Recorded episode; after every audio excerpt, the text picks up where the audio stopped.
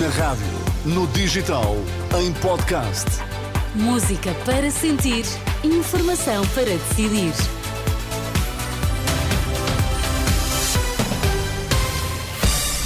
Notícias na Renascença. Para já, Miguel, quais são os títulos em destaque a esta hora? Depois da iniciativa liberal, também o Chega quer esclarecimentos sobre o caso das gêmeas brasileiras e vai chamar ao Parlamento o ex-secretário de Estado da Saúde, Lacerda Salles. Caso BES, a juíza nomeada para presidir ao julgamento pediu escusa ao Tribunal da Relação de Lisboa por ser titular de 560 ações do banco. As notícias no T3 com o Miguel Coelho. O Chega quer esclarecimentos sobre o caso das gêmeas que receberam um tratamento de 4 milhões de euros pago pelo Serviço Nacional de Saúde.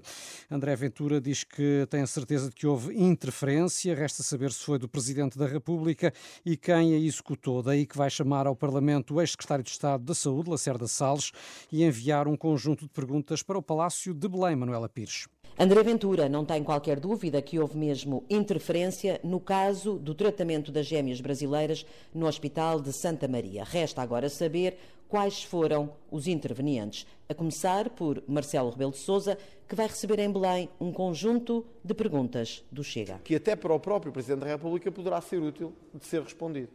E que são questões eh, fáceis de perceber se houve ou não qualquer interferência neste processo, se falou com algum governante sobre este processo, se conhecia, uh, ou por si ou por algum familiar seu, os intervenientes uh, beneficiários, em último caso, desta operação que foram levadas a cabo, e se teve algum impacto, influência direta ou indireta, na obtenção da nacionalidade em 14 dias, tanto quanto sei, destas gêmeas. E depois o Governo. É por isso que André Ventura pede a presença de Lacerda Salles no Parlamento. Ou terá sido esse Secretário de Estado que terá sido, digamos assim, o intermediário entre um pedido feito por um órgão de soberania e o próprio hospital. E é importante perceber o papel que quer o Secretário de Estado, Lacerda Salles, quer o, ministro, o ex-Ministra da Saúde, Marta Temido, poderão ter tido neste papel. A ex-ministra Marta Temido, que vai também ser chamada ao Parlamento pela Iniciativa Liberal, que pede esclarecimentos sobre este caso. Rui Rocha disse esta tarde querer ainda ouvir na Assembleia os responsáveis pelo Hospital de Santa Maria, onde as gêmeas brasileiras receberam tratamento médico. A Iniciativa Liberal e o Chega não querem deixar morrer o caso das gêmeas brasileiras. A Pastoral Juvenil quer aproveitar o trabalho em rede que se criou durante a Jornada Mundial da Juventude de Lisboa e continuar a ter famílias de acolhimento, desta vez para jovens estudantes deslocados.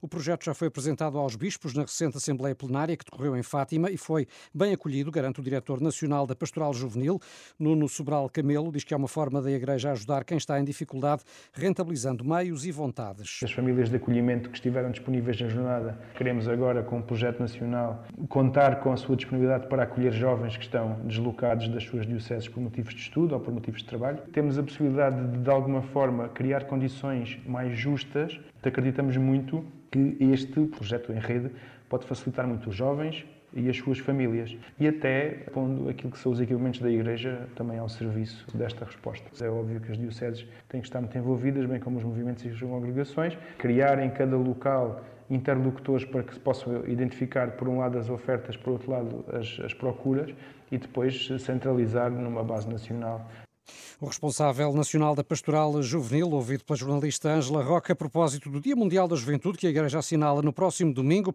são declarações que pode ler em rr.pt. A Câmara de Vila Pouca de Iguiar contratou um laboratório credenciado pela entidade reguladora dos serviços de águas para fazer análise à água do Conselho. Confrontado com as suspeitas que recaem sobre o laboratório, agora investigado pela Polícia Judiciária por suspeitas de falsificação dos resultados, a autarquia quis jogar pelo seguro, como indica a Renascença Alberto Machado. Contactei um laboratório laboratório também certificado pela entidade reguladora, com capital 100% público, que durante o dia de quinta-feira e sexta-feira, os dois próximos dias, irão fazer análise em todos os sistemas de recolha de água no Conselho de Vila Pouca da Guerra. Ao mesmo tempo, informei o senhor delegado de saúde daqui do Alto Miguel Barroso do que estava a acontecer, fiz-lhe um ponto de situação e também está a trabalhar connosco no controle complementar à qualidade da água. E quando é que Por serão isso, conhecidos os resultados dessas análises? Só durante a próxima semana, dois, três dias depois da sua recolha. Mas é o, prazo mínimo que conseguimos. O autarca de Vila Pouca de Aguiar, ouvido pela jornalista Anabela Góis, hoje a Judiciária fez 60 buscas por suspeitas de adulteração das amostras e falsificação de resultados de análise à água e deteve 20 pessoas entre funcionários do laboratório e das autarquias visadas. Caso BES, a juíza nomeada para presidir ao julgamento pediu escusa ao Tribunal da Relação de Lisboa em causa o facto de Helena Suzano ser titular de 560 ações do BES. A juíza entende por isso que existe motivo sério e grave que pode gerar desconfiança sobre a sua imparcialidade. E no Médio Oriente, expectativa nas horas que antecedem a implementação do acordo para um cessar-fogo temporário entre Israel e o Hamas, já falamos dele aqui esta tarde, deve entrar em vigor, Miguel, amanhã de manhã. Às 10 horas locais, 8 em Portugal continental, é a hora prevista para o início do cessar-fogo, que deve prolongar-se por quatro dias para permitir a troca de 50 reféns israelitas por 150 prisioneiros palestinianos. Em simultâneo devem entrar em Gaza até 300 caminhões, incluindo oito com combustível e gás.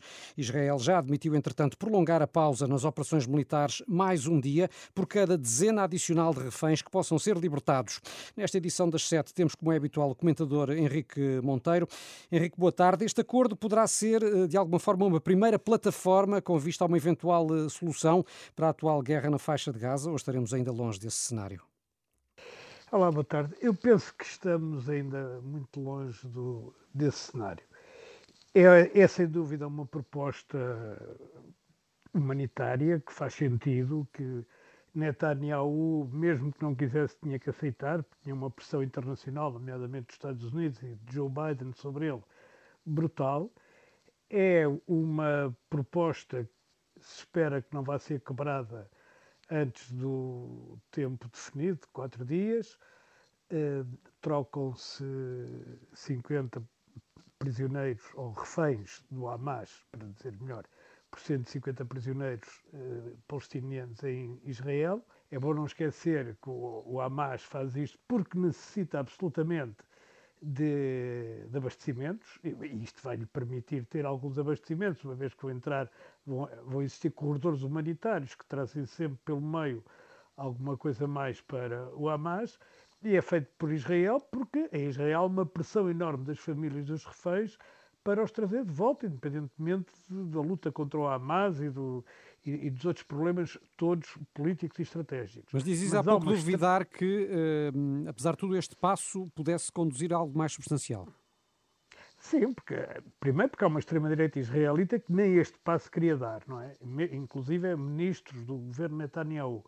Em segundo lugar, porque eh, libertando agora 50 reféns, ainda lá ficam, não se sabe quantos, mas cerca de 100 e muitos, ou 150 a 200, sim, eh, ficam lá. Portanto, quer dizer, isto, isto não acaba. E, por outro lado, também porque o poder político israelita quer mesmo acabar com a Hamas, embora isso seja impossível, não é? Mas eh, não quer deixar uma coisa assim tipo a meio, que era como ficaria agora tanto mais que não vai abandonar as posições no norte de Gaza.